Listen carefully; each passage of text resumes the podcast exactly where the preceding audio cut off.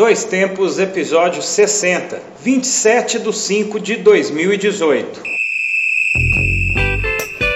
Podcast Dois Tempos.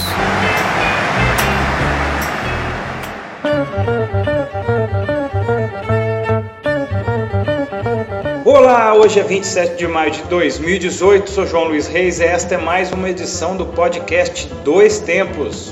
Mais uma vez, estamos levando até vocês informações, debates, opiniões e o melhor da memória esportiva. Eu sou Alexandre Rodrigues e voltamos com um novo episódio da série de podcasts produzidos pelo Grupo Gabiroba.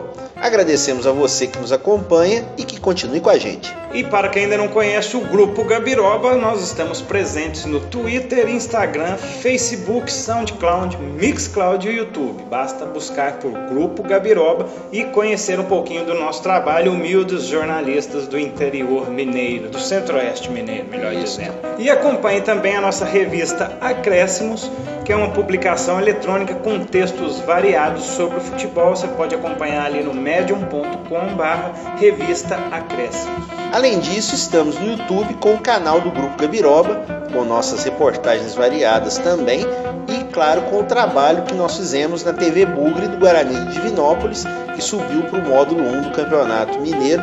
Nós tivemos a honra de acompanhar essa trajetória aí e esperamos até mais para frente nesse ano ainda fazer um vídeo um pouquinho maior sobre essa trajetória. Não deixe de ver nossos vídeos então no nosso canal no YouTube. E ontem eu dei mais uma que a gente que é cria, né? Nós criamos, então vez ou outra passo lá para ver como é que tá. Assisti uns 10 videozinhos lá ontem, coincidentemente. Isso é bom. Mas aqui, ó, Ale, episódio número 60, hein? É, tá Mais uma mais, vez. um número, mais um número redondo. Um número redondo e o 60 que ele tinha meio que alcunha de ser o número mágico, Sim. sabe? Vou até contar uma historinha do número 60 aqui, Diga. ó. Foi a civilização da Suméria, não é Ciméria lá da terra do Conan, não. É Suméria. Suméria. Em 2 mil anos de Cristo, que criou o nosso sistema numérico sexagesimal. E a escolha é bastante particular, já que a maioria das sociedades humanas escolheu 5, 10 ou 20 como número base. Aí os sumérios achavam o 60 bastante flexível, já que ele é o menor dos números simultaneamente divisível por 1, 2, 3, 4, 5 e 6. Né? Se isso já é uma vantagem hoje, imagina lá na época da turma sem calculadora, sem Pois é. Google, sem É. internet. Sem né, fazer aquela continha rápida no rascunho, né? Exatamente. E foi essa facilidade que fez que o 60 ganhasse a aura aí de um número mágico e se tornasse tão importante para aquele povo. Então hoje seria, diria que é um dois tempos mágico. Com certeza. Número 60. Estamos chegando aí, claro que já quase dois anos de programa, claro, com a- o tempo de férias, essa coisa toda, mas a caminhada continua aí, chegando perto da Copa do Mundo. E por falar nisso, Primeira Copa do dois tempos. primeira Copa. Meia Copa nós vamos poder discutir isso aí. Vamos mais. falar, vão ter pelo menos aí quatro ou cinco programas aí durante a Copa. Vamos ver como é que, que vai É a acontecer. primeira do dois tempos, eu nem quero lembrar qual Copa que é a minha já, porque é, eu já passei de três. pô. É, não é. Mais de três, né? Deixa tá bom. Aproveitando isso, no programa de hoje, nosso debate vai ser sobre clima de Copa do Mundo. Ele já não é mais o mesmo aqui no Brasil? Podemos dizer É, isso? nós até falamos brevemente disso no último programa.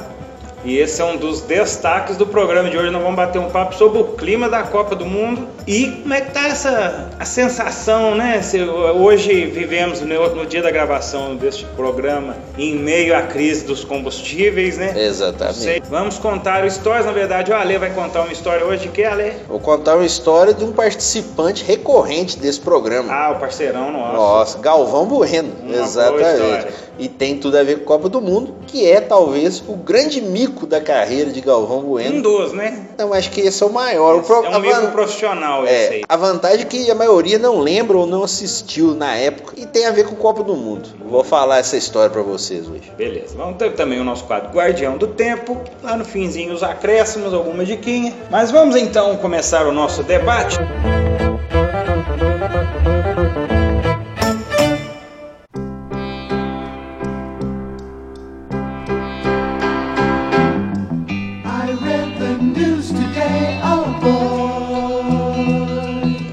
Copa do Mundo. Ele não é mais o mesmo aqui no Brasil? Será que a turma deu uma caída? Será que isso é porque nós estamos mais, tem mais Copa do Mundo nas costas e já vai É. perdendo um pouco aquele... Vai ficando mais velho, né? Tem Será que encanto, isso é um reflexo do futebol todo em si? Nós aí, no dia da gravação, beirando as vésperas de uma final de Champions League, talvez está tendo mais ênfase no futebol profissional do que as- os times de É. Copa, seleções. Você falou uma coisa interessante que é a questão dos times, mas antes de eu tocar nesse assunto especificamente, eu vou dizer que houve uma reportagem na revista Isto nessa semana que se passou, reportagem feita pelo André Solito, e dentro da reportagem foi é, discutida uma pesquisa, um levantamento realizado pelo Instituto Paraná Pesquisas, que apontou que 65,8% dos entrevistados estão pouco ou nada interessados com a Copa, e apenas 8,8%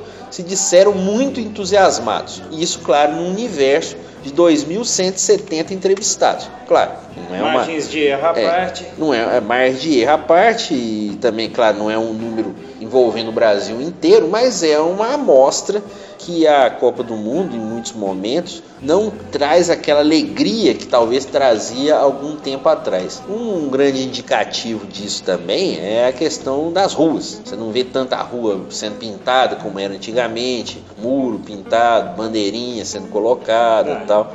Então isso realmente chama atenção. E nem há que se falar em crises econômicas, vamos fazer um parênteses em relação a isso. Ah, meu pai está vivendo um momento difícil, complicado, será que isso interfere? Acho que sim e não. Porque se pensar bem, 82 aí, um meio, Sim. Restinho de ditadura ainda saindo, crise econômica pesada. Inflação altíssima. Inflação, próprio 86, Copa de 90, ainda via muito disso. Então acho que pior que aquela fase a gente não tá. A Copa de 90 que você falou, eu acho que tem um, um componente muito importante nisso aí. A Copa de 90 foi a primeira Copa em que a maioria dos jogadores que atuavam na seleção jogavam fora do Brasil. Uhum.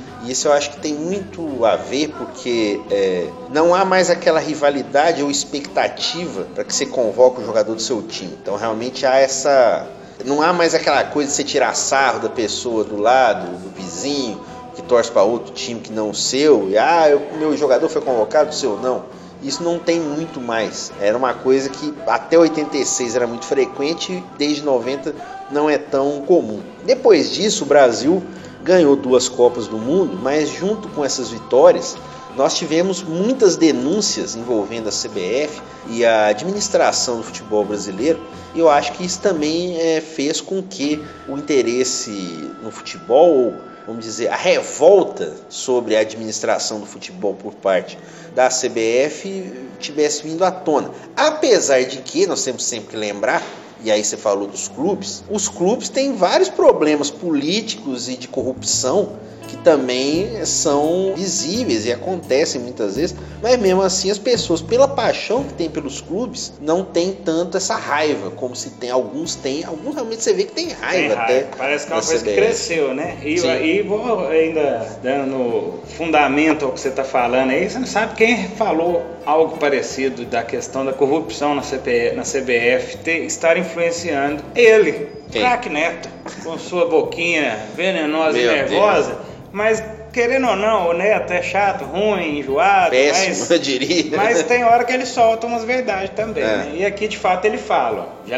já começa a entrevista assim, posso falar? Eu não acho que é só isso, né? Ele estava falando questão do que o 7 a 1 poderia ser um, um dos motivos por ter diminuído o interesse da Copa de 2018. Ah, eu acho que entra, entra um pouco. As Claro, pessoas têm sim, sim. que analisam mais o resultado, sim. É, talvez ele, e é, só antes de entrar no Neto, é, essa questão do último resultado influenciar no próximo, talvez assim, lá de 94, apesar de ter os grandes craques, ela não foi, né? Já vinha de um jogo ruim, Em 90. em 90, mas não entrou também com tanta Não empolgação. seleção o povo tinha empolgação. Isso. O futebol desenvolvido não empolgou tanto. Pois é. Mas o Neto fala ó, que não é só essa questão do 7x1, não. Ele destaca que o desinteresse repentino, que o grande problema do desinteresse repentino do povo pela Copa, na visão do Neto, seria a rede de corrupção e lavagem de dinheiro que foi instalada na CBF. Está aí na cara de todo mundo. Nós temos dois exemplos fantásticos aqui no Brasil: o, Polo, o Marco Polo e o Ricardo Teixeira. Teixeira, que é sem noção. Além, claro, do Marinho, né, que pa- parece que entrou ali meio de gaiato também, Pois é. mas se Gaiato na aproveitou. entrada, mas se aproveitou É, igual não, o é. dono, né?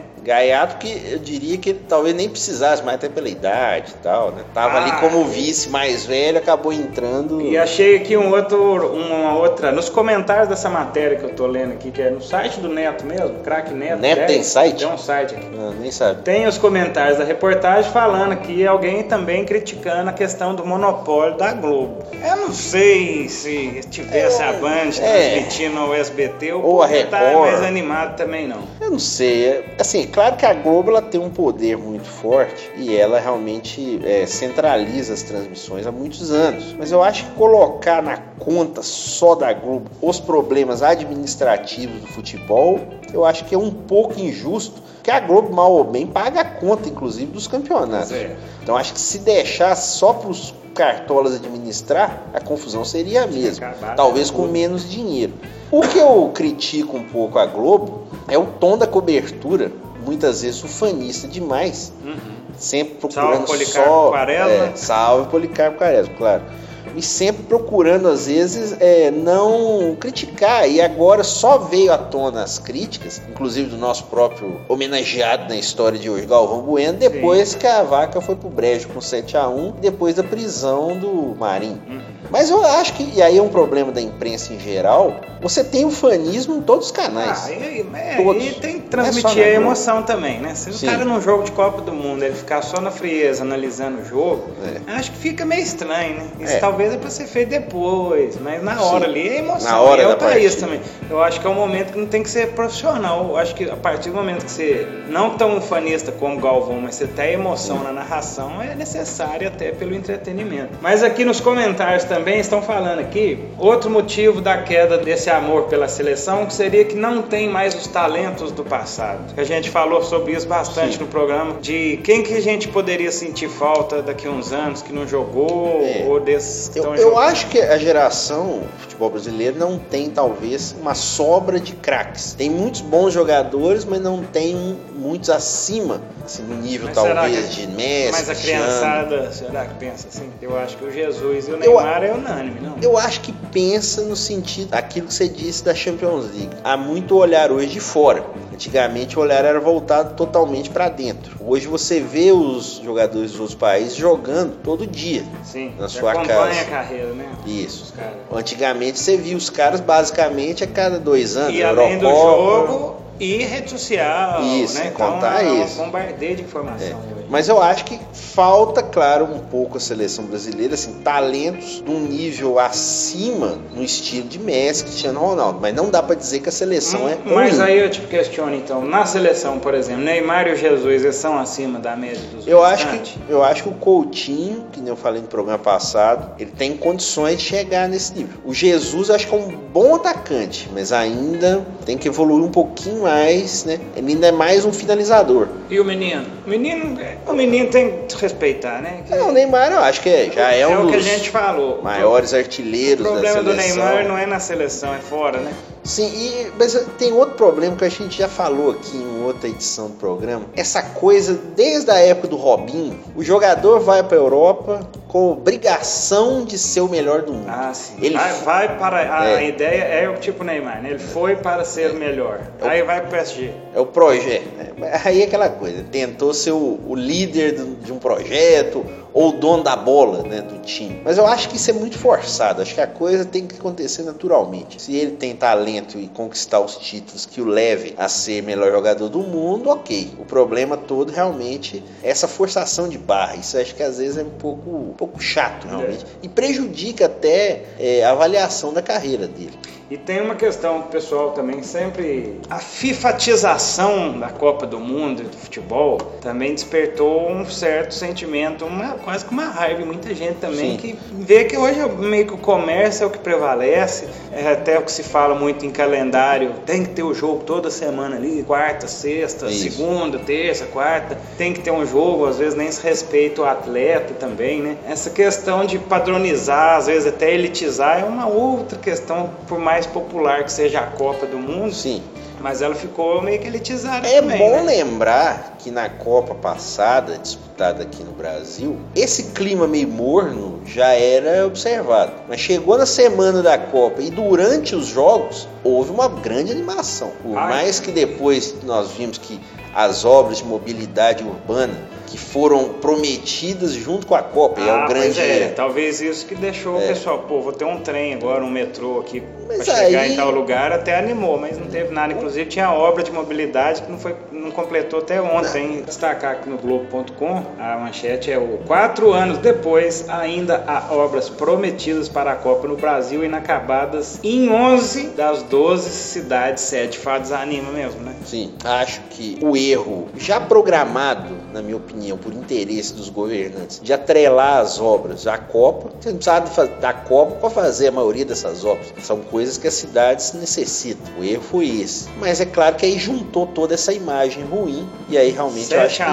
1 imagem mal acabada, É. elitização. Sim. Tá meio complicado. Falta de futebol também, às vezes, né? Não sei se Sim. é uma crítica muito grande. Muito, que- esquece muito o espetáculo a todos os jogos. Apesar de que eu acho, e é um, esse é um assunto que a gente até pode deixar para um outro programa, muita gente fala justamente o contrário, que hoje o nível do futebol é muito bom. Pelo menos fisicamente. E né? fisicamente, muita gente, muitos é, analistas acham isso. Estrategicamente, acredito também, porque se foi se Pessoas como o André Rocha, do UOL, o Bruno Formiga, do Esporte Interativo, são pessoas que, assim, são anti-saudosistas total, total, né? Diz que o futebol Não, mas hoje sim, é... mas aí que tá, é onde gela o esporte É. também. Profissionalizou-se tanto que ficou Sim. muito baseado em números e rendimentos e estatísticas. Também acho, mas às vezes o cara corre mais, ele aguenta mais, É. ele tem tá- tática, técnica. Sim. Mas não tem a graça de você assistir um maraca cheio Sim. nos anos 70, nos anos 80. Tem um pouco disso. Que, é- e essa é uma discussão que pode Vamos deixar para voltar. outro programa, Quem né? sabe depois da Copa nós Já vamos encerramos. fazer.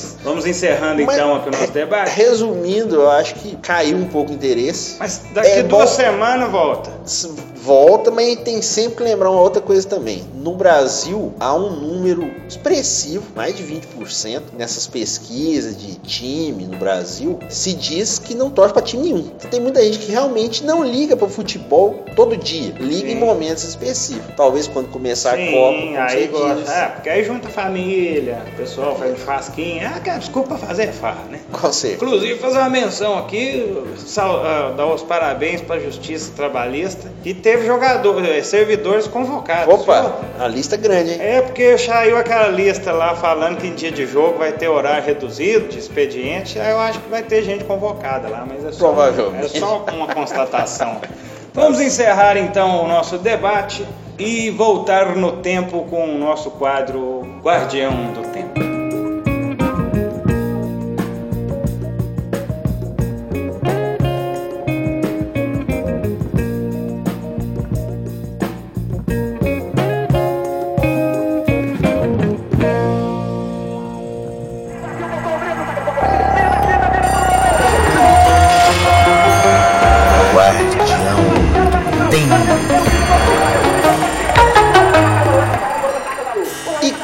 Tradição, vamos relembrar algumas datas importantes na história. Dia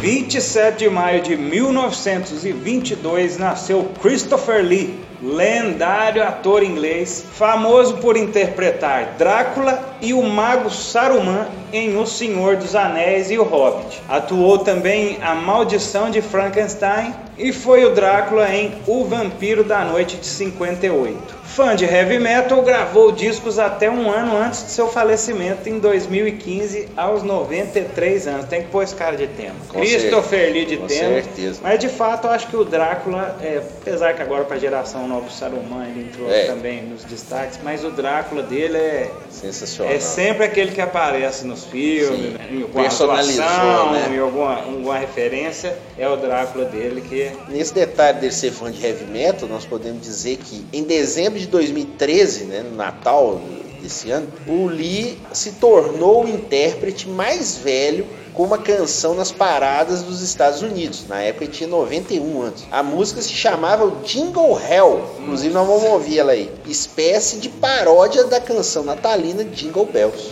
Deixa moer o Jingle Hell então, que agora não tá na época mesmo. Podemos tocar.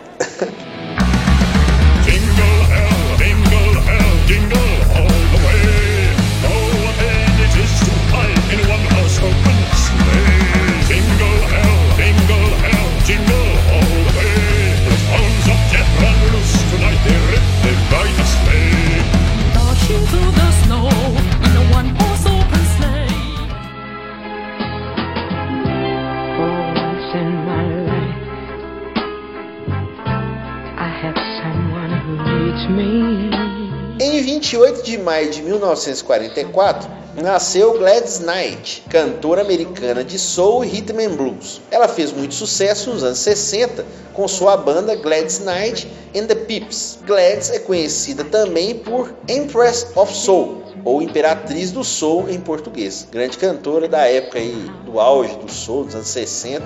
Tá um pouquinho mais sumida, mas continua realmente sendo um grande nome da história do estilo. What my heart used to dream of.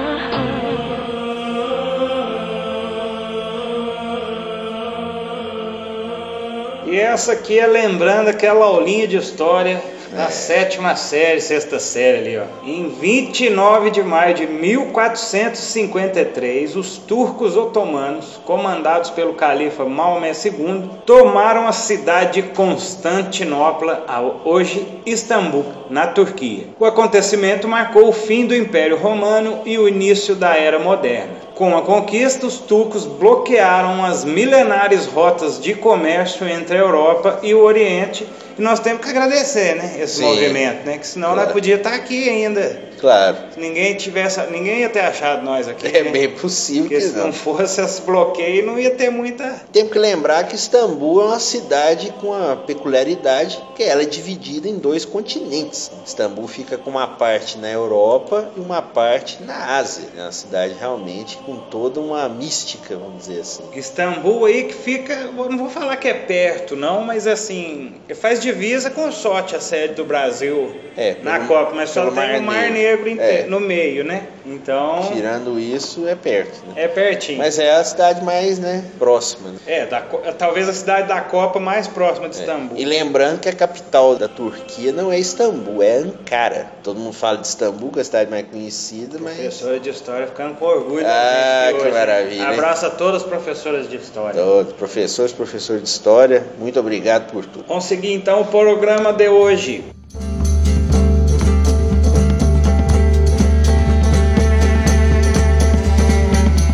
A trilha sonora do programa de hoje é uma raridade instrumental de alto nível dessas que você só encontra no Dois Tempos. É a obra do guitarrista húngaro Gabor Zabor. Ele direcionou seus estudos musicais para o jazz. Contudo, a sua carreira, ou se quisermos dizer o seu jazz, né, é marcado pela influência da música húngara que tocava nas noites de Budapeste. Dono de uma fusão interessantíssima com o rock e o pop, é dono de um som da guitarra quase hipnótico. Gabor faleceu em 1982 aos 45 anos depois de lançar mais de 20 discos na carreira. Vocês sempre me surpreendendo com essas trilhas. Jazz húngaro É. definitivamente me Muito faz pensar. Muito bom, e E é um venho- instrumental é, sensacional. E tá muito bom mesmo a trilha. Tinha escutado antes do programa. O disco mais conhecido dele é o Dreams, de 1968, e às vezes não é um, um- um guitarrista tão conhecido em termos de popularidade, mas influenciou alguns é, grandes nomes da guitarra, como por exemplo Santana. Santana aí, guitarrista mexicana aí, bastante conhecido, tem como das suas influências o, o Gabo. Vamos ouvir um pouquinho? Vamos ouvir um pouquinho.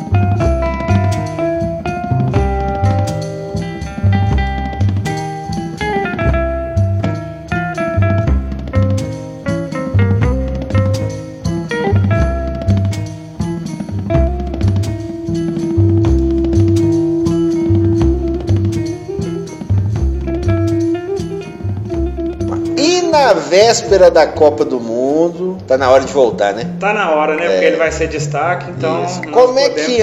anda? Como é que anda o nosso planeta sem o nosso menino? Tá na concentração, tá treinando, Tá bem. tá melhorando, melhorou o pé, parece. Tá, não, tudo já tá certo. fazendo os exercícios bonitinho, normal lá. Ah, não, então tá Ele bom. também teve tempo pra descansar bem, né? Três meses, né? Três Não é possível, meses, né? Farriano, Pouco. Marquesiano. Pô, Com certeza. Tá Sendo demais. assim, então, está de volta o nosso quadro, mesmo sem Neymar. muito bem.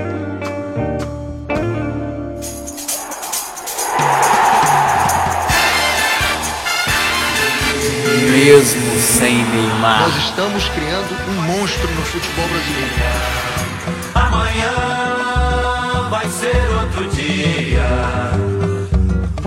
Explica pra quem não conhece ainda. Ó, como você já se adiantou, o mesmo sem Neymar, pessoal, é, um- é o nosso quadro que a gente sabe que nós teremos uma overdose de Neymar daqui pra frente. Já estamos tendo. Não, né? mas vai ser mais, né? Quando começar as partidas. Só que assim, nós não podemos ter o monopólio do Neymar na nossa vida. Nós Claro. precisamos saber coisas que acontecem sem a participação dele, por mais que ele é quase que onipresente, ele está em, presente em tudo, em todos os momentos, Isso. seja na mídia, na religião, né, no, no comércio, no esporte. É, o mundo, o Neymar é quase que imprescindível para o movimento de rotação da Terra, eu diria. assim, Principalmente coisa. pelas notícias. Principalmente para o mundo da mídia. Mas ac- acontece muita coisa sem ele. Mas, claro, a gente vai dar destaque, contrariando aí o mundo da mídia e as forças neymarianas, nós vamos falar o que acontece no mundo sem o Neymar. Por isso daí o nome, né? Autoexplicativo, né? Mesmo sem sem Neymar. Neymar. O que, que você tem aí que eu, aconteceu para começar aqui, nós já temos uma notícia, uma denúncia, inclusive, Opa, que o UOL Entretenimento sempre ajudando a gente nesse ah, quadro, parceiro. sempre parceiro, Parceirão. E trouxe aqui para nós essa denúncia. Vamos aqui. Mesmo sem Neymar, acusada de comprar seguidores, ex-BBB Ana Clara ironiza. Todo mundo sabe. Meu Deus. Agora todo mundo sabe o quê? Que o programa é uma merda? Ou que ela compra. que ela compra seguidor? Comprar seguidor, eu nem. Ó, vou te falar, eu tô tão. A gente é muito por fora dessa vida internética, né? Eu até não sabia que tinha trem de comprar seguidor, não, viu? Pois é. Mas é muito vergonhoso pôr aí. Mas será que a, a tia Leila tá ajudando a comprar o seguidor? Não, o Leila tá investindo em jogador de futebol. Não vai gastar com isso, não. Ah, Mas bom. igual eu tô falando, eu acho que é muito, assim, inaceitável uma ex-BBB de 2018. Se ainda fôssemos lá pra trás, Não é né? de 2018? Achei que ela fosse de 2007. Não, Não, não sei não. Vai, eu, eu tô achando Isso, que é. isso, na verdade, é uma matéria que quem é professor, mestre, catedrático é nosso Pedro Martins. Pois é, como ele não tá participando, É. eu acho que essa Ana Clara é de hoje. Mas se não for, ela não vai ser tão antiga, não. Mas Ela vai ter esse título pra sempre, né? atual, comprar É. seguidores, já tá muito ruim. Tá- não tá em fraca, baixa, né? hein? Tá fraca, hein? Ah, agora não, entendi Era pra estar agora. vendendo, Pois é, ué, tá, tá no auge da fama dos 15 Não, minutos. É, ué, ainda tá nos 15 Ah. minutos. Se bem que será que os 15 minutos foram atrapalhados com a Copa? Essa antecipação de jogos? É. Não, o programa foi ruim mesmo. Foi ruim? Ah, Foi Sempre ruim. é, né? O que mais temos de mesmo sem Neymar? O que, que você manda aí? Ah, só tem uma aqui, essa aqui, quase com uma campanha anti-bullying. Sim. Né? Porque muitas crianças sofrem nas escolas. E eu acho que essa menina, por ela estar dando essa dica, ela pode ter sofrido já. Ela, ela, ela também já tá bem presente no quadro, né? Sim, Tá sim, tá. aí. Ela participou do leilão, ah, Grande leilão. Foi do leilão dele, Leilão né? Do leilão reverso. do menino, né? Sim, claro. Lá. menino, do- um leilão que o Neymar fez, o Luciano Huck comprou um, acho secador de cabelo. Nossa. Foi? Trem assim. Achei que tinha comprado na camiseta. Né? Aquelas. Não, foi 35 mil reais, se não me engano. mãe. Mas vamos lá. Só não comprou, só não comprou a vaga, né, pra candidatar. Não, aí Ainda bem, né? ainda, né? Valeu, né, ó. Sapatênis man. Valeu, tá valeu. É. Vamos lá então. Mesmo sem Neymar, Larissa Manuela pede dica a Adriana Santana para diminuir testa em fotos. Nossa. Tadinha, ela é testuda então, né? É. A saga. É um bullying, o bullying da Meu testa. Deus do céu. Isso aí. Eu acho que se ela tivesse pedido uma ajuda, talvez, pra Bibiana Bolson, também tem uma testinha. E a Bibi Bolson, Larissa, mano, eu vou te dar É. uma dica então. A dica, deixa a sua testa aparecer, minha filha. Não É o marketing. diminuir. É o marketing até. né? Ué, é uma característica. Até eu Sim. vou fazer uma menção a ela novamente, que Bibi Bonson aqui, que foi, Beijo. foi repórter na, na ESPN, Eu só acho ela linda, maravilhosa. Nós Adoro ver as fotinhas dela lá no Instagram. Acompanhe, siga. Grande beijo, Bibi Bolson e a todas as jornalistas Sim. que sofrem aí com este, Esse bullying. esse bullying machista imbecil. Não ligue para isso, vocês Não ligue para isso, meu filho. Você é Larissa Manoela. Você acha que o povo está preocupado com o tamanho de sua testinha? É. Né? Pior que, Não, tem, pior que tem uns preocupos, É. mas não ligue para ligue Não para ligue quem? para isso. Mas será que essa moça, Adriana Santana, Filha sabe- de Joel? Você Joel Santana? É. É. filho de Joel Santana? Tu tá de brinquedo aí de mim, cara? Ou do guitarrista? Ou de Dedé? Dedé também. Pode ser também. É, eu, Então, acho, eu acho que o mais difícil É. dessa notícia é saber quem é Adriana Santana. Pedro Martins, por favor. Pedro Martins vai, fazer um podcast explicativo depois das Eu, eu referências acho que dessa. o próximo mesmo sem Neymar tem que deixar ele escrever com os parênteses, É, com né? certeza. Fulano é esse Quem é quem? É, quem é Fotos, desenhos e quem. informações. Exatamente.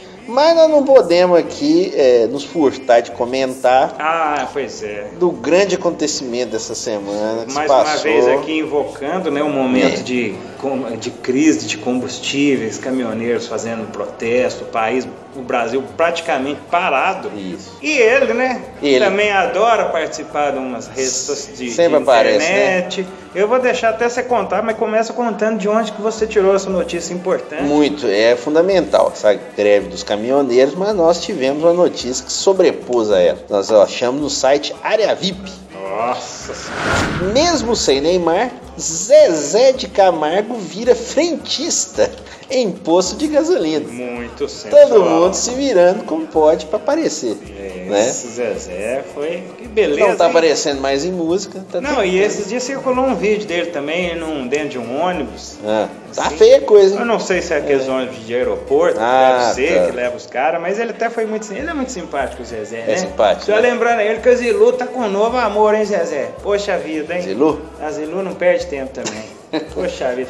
E encerrando esse mesmo sem Neymar, essa aqui parece que é quase com um murro na cara que a gente tomou, mas não é um mesmo sem Neymar, mas é uma coincidência, eu diria mórbida. Que a, a seleção da Sérvia convocou seus atletas de dentro de um posto de gasolina. Poxa vida, hein? Nós falávamos em convocações É. divertidas, hein? Essa aqui foi invejosa. É, né? lembrando sempre da convocação da Inglaterra, né? Que foi um Da vídeo Espanha. muito bem feito. Da Espanha, que foi um vídeo do Lopetegui lá adicionando os jogadores num grupo de WhatsApp. É, muito bom. O que talvez daqui a 20, 30 anos nego vai falar que é o mal da modernidade e tal, mas não deixa de ser criativo, né? Mas realmente foi uma- um tapa na cara. Tapa na cara da sociedade. Essa diria da foi terra. doída, né? Você imaginou o Tite É. lá no posto da Petrobras, não ia ter nem a gasolina pra fazer nada, né? Pois Ei, meu Deus do céu. que Mas, país a- é mas acho que nós sempre que falar dela. Quando a gente fala de caminhoneiro, tem que lembrar dela. Ah, sim, vou Nós deixar não- até você. Não podemos deixar, Como né? não? A rainha. A rainha. Dos do- caminhoneiros, Dos. Não é a rainha caminhoneiros. dos baixinhos, não. É, nem a da Inglaterra. Exatamente. Semana passada. e vai sumindo pela serração. A carreta vai cortando o vento e ele passa o tempo só pensando em mim. Notícia do site Ball. Mesmo sem Neymar, rainha dos caminhoneiros, Sula Miranda defende greve. Eles querem paz. Quem não quer paz, né? Todo mundo quer paz. Acho que eles estavam querendo era mais, era desconto no preço da gasolina, viu, É. Sula? Que paz acho que a gente É. consegue desde que a gente esteja trabalhando. Pois é. A Su- Que, que até paz tem, e é até engraçado que é, crise de combustível é bom que não dá pra mandar nem o exército, nem a polícia, né? Ninguém É. tem gasolina. Não tem como. Como é que vai chegar lá? Cavalo, talvez. Ah, É. vai sobrar pra, pra turma da, da cavalaria, hein? Mas eu acho que é importante, se tiver uma briga com os caminhoneiros, o importante é proteger a Sula. A rainha não pode. Siga bem, caminhoneiro. Porque Tá esse programa já deve ter 50 anos no ar também. Opa. Olha o programa. Domingão cedo. Ela, ela não pode ser atingida. Jamais, velho. Jamais. E vai e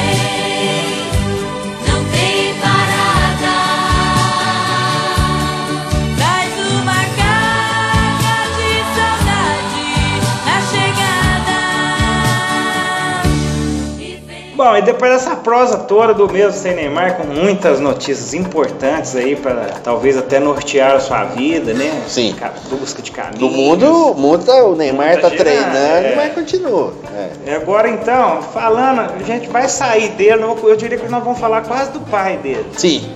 né? Que eu considero. Já que tava na hora, né? Já tava Por na hora. história dele, né? Mas não é, não é o biológico, não. É. É o pai da mídia, vamos Isso. dizer assim, né? Vamos lá então chamar a vinheta, é o dedinho de prosa.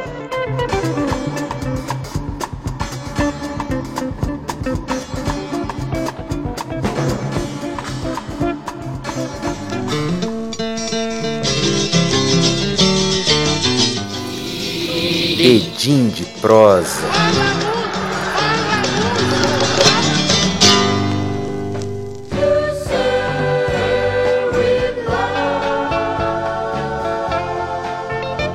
Vou lá, vou fazer um cafezinho ali enquanto a Alê relembra este momento.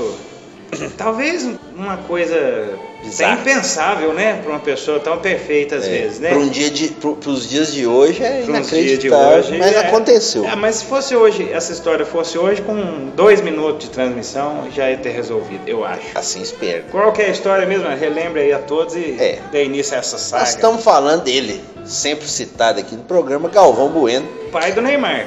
é, na, mídia, é lógico.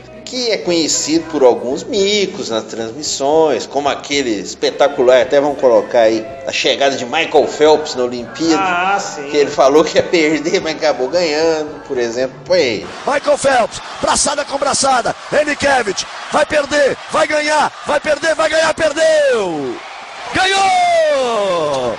O Galvão também, já mais, a gente tá dando mais fama a ele, porque a gente sempre tá destacando suas narrações Casamenteiras. casamenteiras, né? Se É. declarando um bom padre, vamos dizer assim. Teve o lance antes da Copa 2014 que ele perdeu o gol por causa de uma propaganda também, ou porque a imagem também não estava Ah, muito sim, boa. talvez do Globo da internet, você entra lá, olha, globoesporte.com barra futebol 2014, você dá nota, enquanto o Brasil vai pro ataque, e aí a bola tocada, enquanto dávamos ali, chegou para fazer o gol, Oscar número 11, É isso aí, gente. Uma coisinha pequena, porque até é suscetível de acontecer mesmo. A transmissão ao vivo tem lá seus problemas, né? perto do que aconteceu em 1974. Inclusive, em 74, esse jogo que ele cometeu esse, essa gafe era gravado, era um VT. Por quê? O Galvão ele narrou a primeira Copa dele, foi a Copa da Alemanha em 74, numa parceria das televisões Gazeta, Record e Bandeirantes. Quando ele era locutor de rádio, ainda estava na Gazeta quando ele atuava como comentarista, inclusive. Começou como comentarista né? Não era narrador. O passar do tempo que ele foi tornando narrador. E ele foi chamado nesse pool de emissoras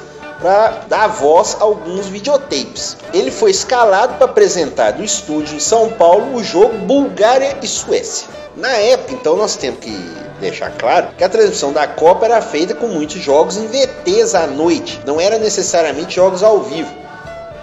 A partir de 82, que os jogos foram todos transmitidos ao vivo, quando a Globo transmitiu a Copa da Espanha com exclusividade. Também tem que lembrar que o Galvão não estava lá na Alemanha e a transmissão não tinha tantas câmeras como tem hoje. Em determinado momento, ele começou a narrar o jogo lá, é, Bulgária e Suécia. Bulgária com uniforme branco e a Suécia com uniforme amarelo. Em determinado momento, depois do início da sua narração, lá pelos 15 minutos do primeiro tempo, a Suécia foi ao ataque. Simonsen chutou em gol, segundo a narração do Galvão, e a bola saiu pela linha de fundo. Tiro de meta então para a Bulgária, de camisa branca. Quando ele disse isso, a câmera deu um close no placar. O que, que aparece no placar? Alemanha Oriental 0, Austrália 0. O jogo era outro. Porque a Alemanha Oriental, para quem não sabe, jogava com uniforme branco com um short é, azul marinho.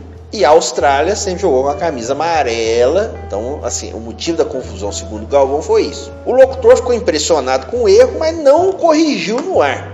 E seguiu o jogo como se nada tivesse acontecido. Aí é, é a grandeza do, do mestre, né? O cara não ligou o erro e fingiu que não tinha acontecido nada. Olhou para os lados, meus, os colegas dele estavam tão surpresos quanto eu, e começou a narrar normalmente. Tiro de meta para a Alemanha Oriental. E foi em frente. Mas mudou pelo menos o nome dos jogadores? Aí que entra a questão.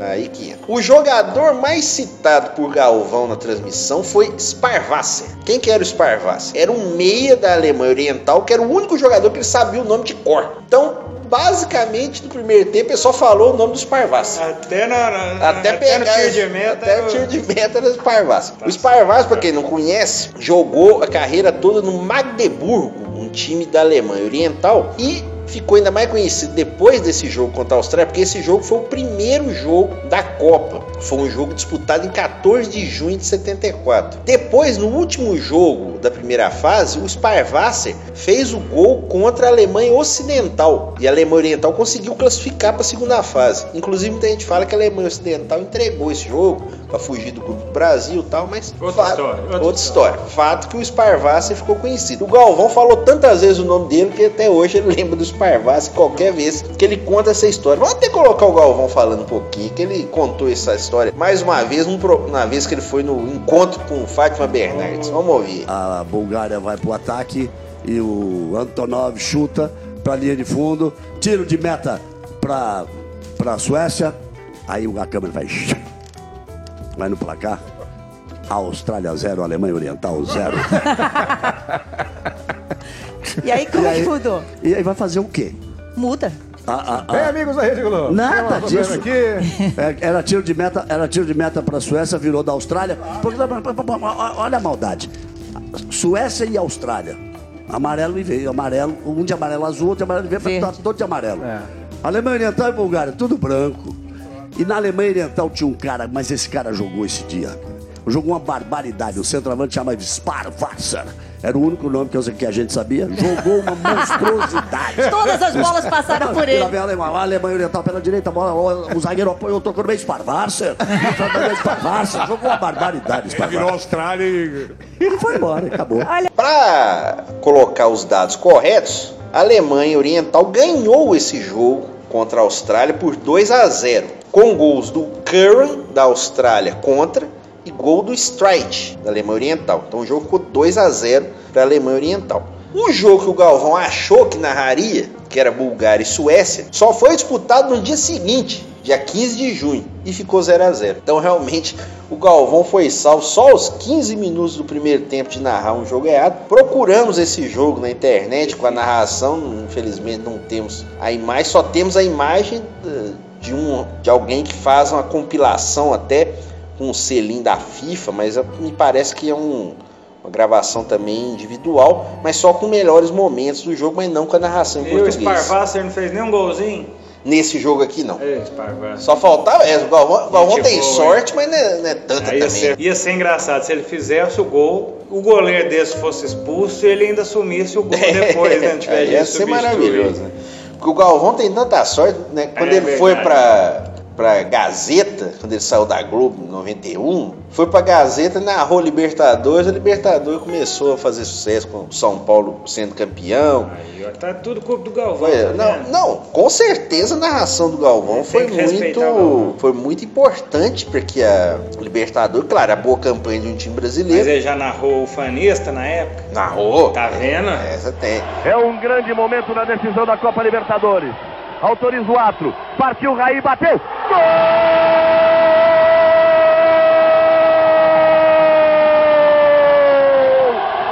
Do São Paulo! Raí, o capitão Raí! Goleiro do lado! É isso é que Uma- faz é o- a é o diferença. São Paulo era o Brasil no Libertadores. Mas é, Naquela época. Brasil de chuteiras. Exatamente. Mas nós gostamos do Galvão aqui, claro que às vezes Tá doido? exagera. Como é que se não tivesse Galvão, eu acho que metade dos programas não, Não tinha uma existia. referência. pois é. Agora então ele entra no dedinho de prosa, acho que essa aqui merecia. né? Merecia, sempre Conta. merece. Muito boa essa história aí, então. E depois dessa prosa toda, então, do nosso papai Galvão, parceirão, agora não pode falar nosso colega de profissão, então nós já estamos chegando na reta final do programa de hoje e vamos dar aquelas diquinhas culturais. Vou começar hoje a ler. Vamos só colocar a vinheta, é o quadro Acréscimos. Acréscimos. Aqui é o Valdemar.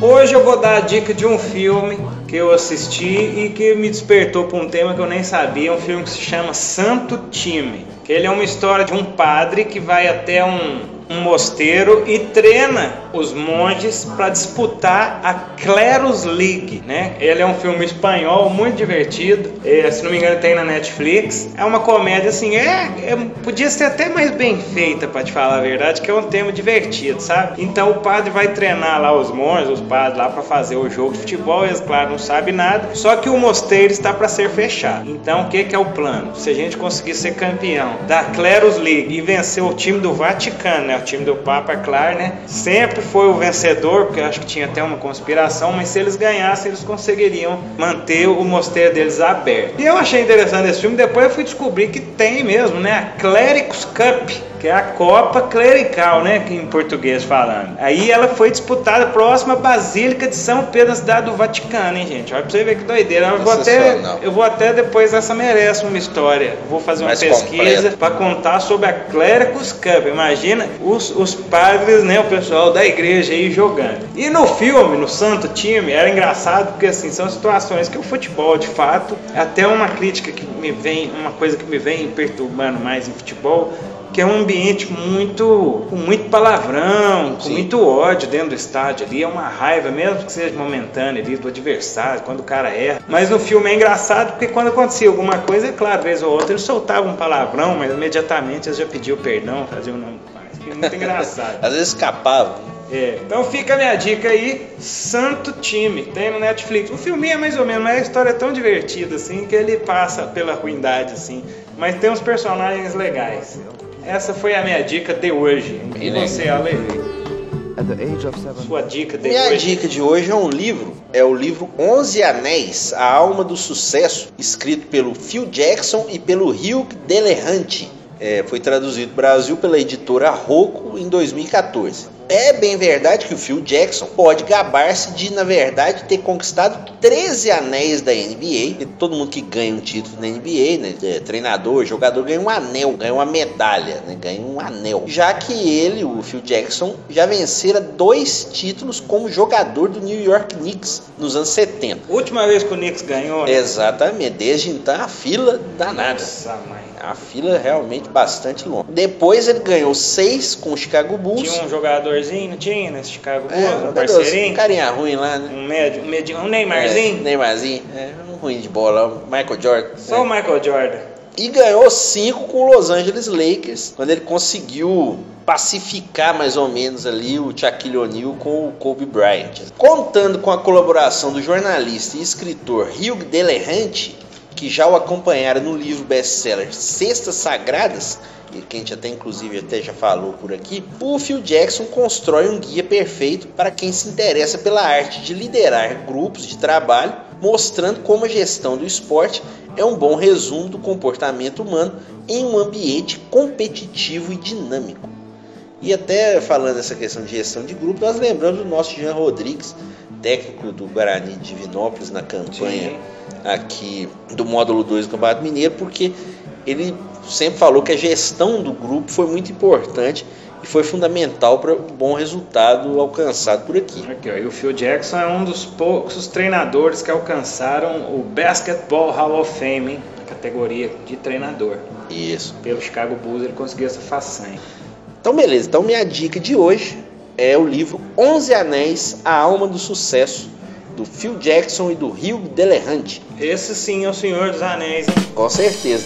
Tem, tem que- tem que até guardar o três, né? Pra não caber tudo na mão, tem que guardar três lá. Pois é. Pra usar de vez em quando. E o Dois Tempos de hoje, mesmo estando nos acréscimos, nós vamos tocar aquela musiquinha saideira que a gente sempre toca. Anuncia aí para todos que hoje o negócio é bom. Isso. E hoje nós vamos com uma música homenageando John Forget, cantor, guitarrista, compositor norte-americano, fundador e ex-líder da banda de country rock Creedence Clearwater Revival. E ele completa 73 anos em 28 de maio. Vamos ouvir Someday Never Comes, do disco Mar de Graça de 1972.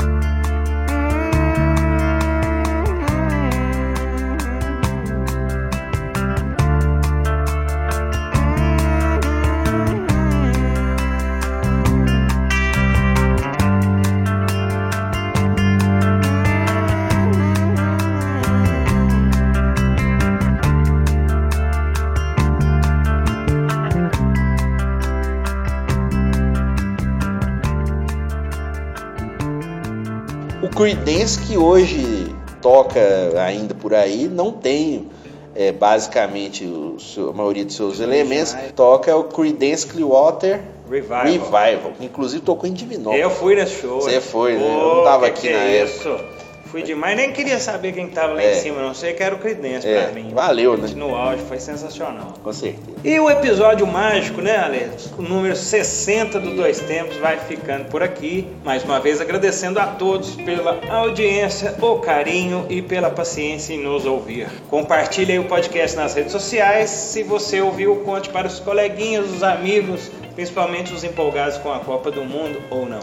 Lembrando que este e os outros episódios estão todos na internet no Mixcloud www.mixcloud.com.br Grupo Gabiroba. Acesse também nossas redes sociais. Tem Twitter, Facebook, Instagram, basta procurar por Grupo Gabiroba. Além disso, estamos no YouTube com o canal do Grupo Gabiroba. Não deixe de ver nossos vídeos também da TV Bugre do Guarani de Divinópolis. E também estamos no programa Conexão Esportes da TV Candidez, todo domingo às 8 da noite. Acesse as redes sociais do Conexão Esporte, Facebook, Instagram e também veja lá nossas reportagens. Estamos lá na produção, nos comentários. Acesse também o site da TV Candidez, www.tvcandidez.com. E o Dois Tempos de hoje foi gravado num estúdio secreto, né, substituindo nossos problemas estudiais, vou, posso falar assim. Foi gravado nesse nosso novo estúdio, teve apresentação e comentários de Alexandre Rodrigues e eu, João Luiz Reis, né? Apresentou, comentou, apresentou, comentou, é assim mesmo. Isso. Trabalhos técnicos de sonorização de Alexander Alves.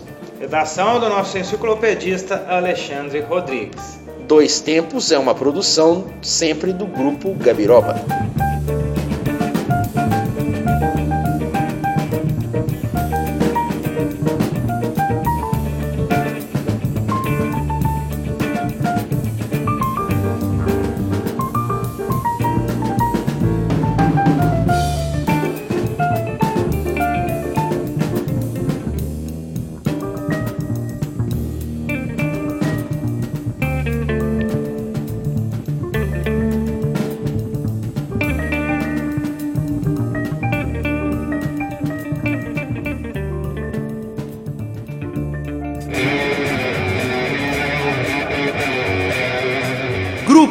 Jabiroba.